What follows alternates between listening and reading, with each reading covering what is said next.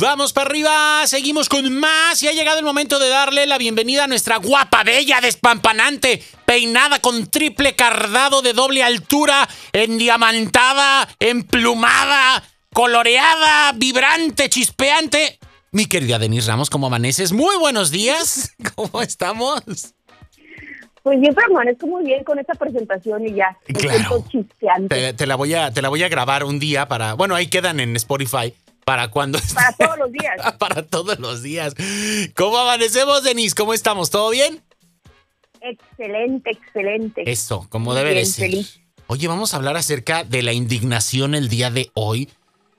Porque luego, ay, Denise, vemos gente que de verdad eh, eh, le invierte, le trabaja, le, le- le piensa, le sufre, le produce para crearse eh, el, el- el punto de la, de la indignación y, y amargarse la vida. Y luego a veces, pues quien, quien la regó ni los pela o ni se dio cuenta, ¿no? Y, y mientras tanto el otro ahogándose ahí en su drama. ¿Qué es como tal la indignación? ¿Por qué pasa? ¿Hasta dónde se permite? ¿No se permite? ¿O es una fantasía irreal, innecesaria que pues, nos generamos de repente? Eh, la indignación es un sentimiento de ira ¿Ok? Eh, ante la injusticia. Cuando alguien ve sus derechos pisoteados, cuando alguien ve que, que a alguien le están haciendo un daño, eh, empiezas a sentir, es, es, es natural, ¿no? O sea, todo el mundo hemos sentido indignación cuando, cuando alguien eh, lastima nuestros derechos, cuando alguien viola nuestros derechos, cuando alguien nos insulta, cuando, al- cuando ves que alguien está eh, abusando de otro o abusando de ti misma, de ti mismo. Entonces surge ese sentimiento de ira y, y po- porque y, y es totalmente natural porque pues necesitamos defendernos. ¿no? Ok. Y resulta que empieza la adrenalina y empieza el cortisol y empiezas a sentir esta oleada de, de ese sentimiento y de pronto ¡pum! lo frenas, ¿no? Ok. Lo frenas y no dices lo que querías decir, no haces lo que querías hacer, porque aprendiste también a, bueno, eh, ahora lo estamos hablando como cuando es buena la indignación. Claro.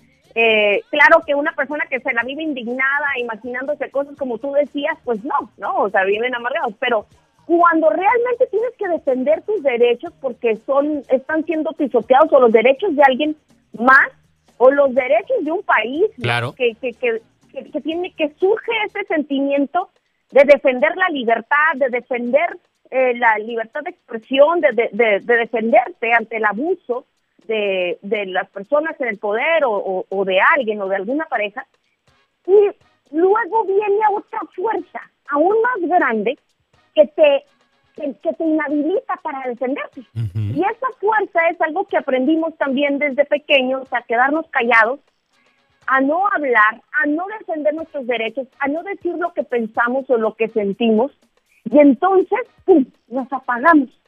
¿Y por qué? Pues porque voy a quedar mal, pues, miedo, miedo a ser rechazado socialmente, miedo a, a que a la gente no le caiga bien, miedo a la vergüenza pública o, o- o- o privada. Entonces, de esa forma, resulta que vamos a- apagando la indignación, la ira esa que se siente, que, que en ese caso es una ira que nos, que nos lleva a actuar, a defendernos. Y entonces yo ahorita eh, traje este tema porque veo muchos países, naciones enteras, que ante los um, atropellos de los dirigentes se, se quedaron callados mucho tiempo, agacharon la cabeza, no hablaron, no defendieron a su país, su, su soberanía y en- o su libertad. Y entonces ya cuando deciden, como es el caso ahorita de, de Cuba, como es el caso de, eh, de, de- de diferentes países o, que, eh, este, Venezuela, que de repente ya que salieron todos a la calle, pues ya tenía demasiado poder el gobierno y ya sus derechos no existían.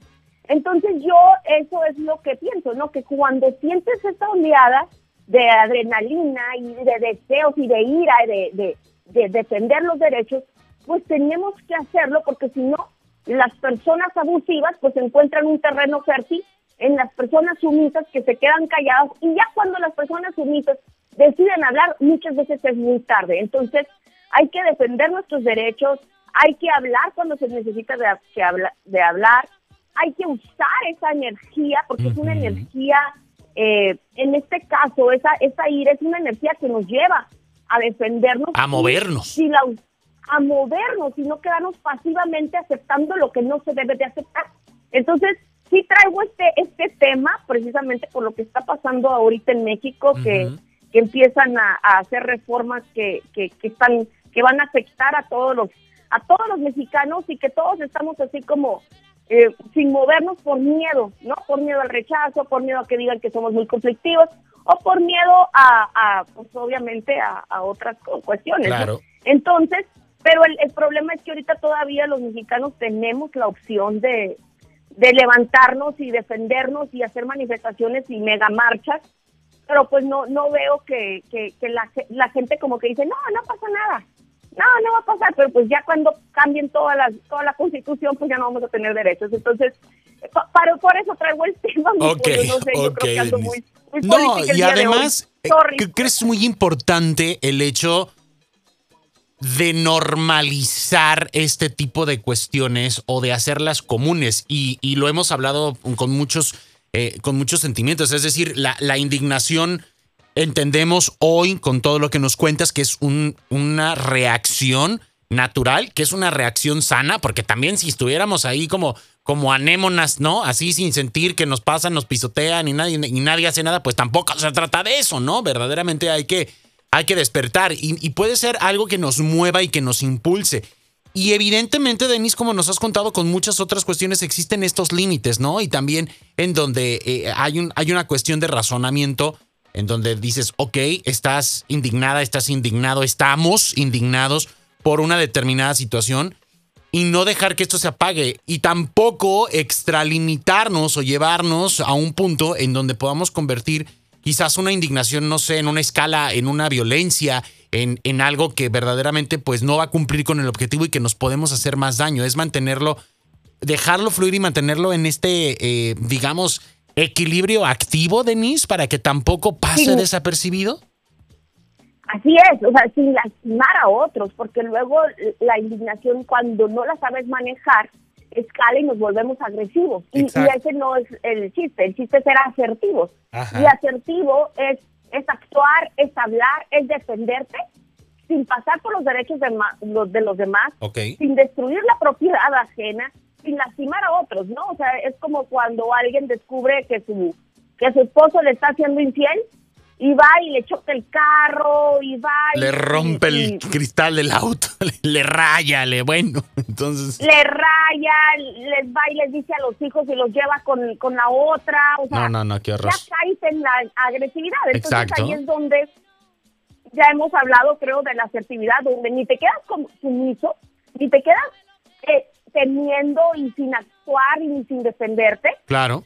Ni te vas al otro extremo que es la agresividad, donde, por ejemplo, hemos estado viendo eh, las manifestaciones a veces de, de las feministas aquí en México que a veces llegan a, a, quemar, a, quemar negocios.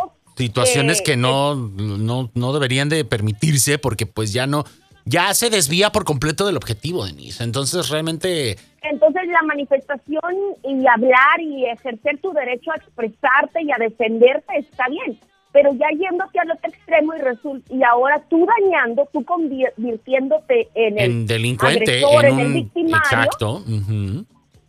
Sí, porque luego eso es lo que sucede, que luego se convierten en en nos convertimos en los victimarios o en los agresivos y entonces ya pierde todo sentido lo que estamos defendiendo. Entonces el chiste es sí manifestar tu inconformidad, sí hablar, sí alzar la voz, sí defenderte, no quedarte callada, tener esa fuerza para hacer algún movimiento, alguna marcha, algún algún eh, tipo de estrategia que tengas para pues, para defender tus derechos. Claro. Pero no lastimando porque pues ya pierde todo totalmente el sentido. Exactamente. Denise, pues ahí está. Te mandamos un fuerte, fuerte abrazo, un besote. ¿Cómo podemos encontrarte en las redes sociales para continuar ahí en contacto contigo? Seguir aprendiendo más de este, de muchos otros temas y continuar fortaleciéndonos internamente, que esto es labor y tarea de todos los días.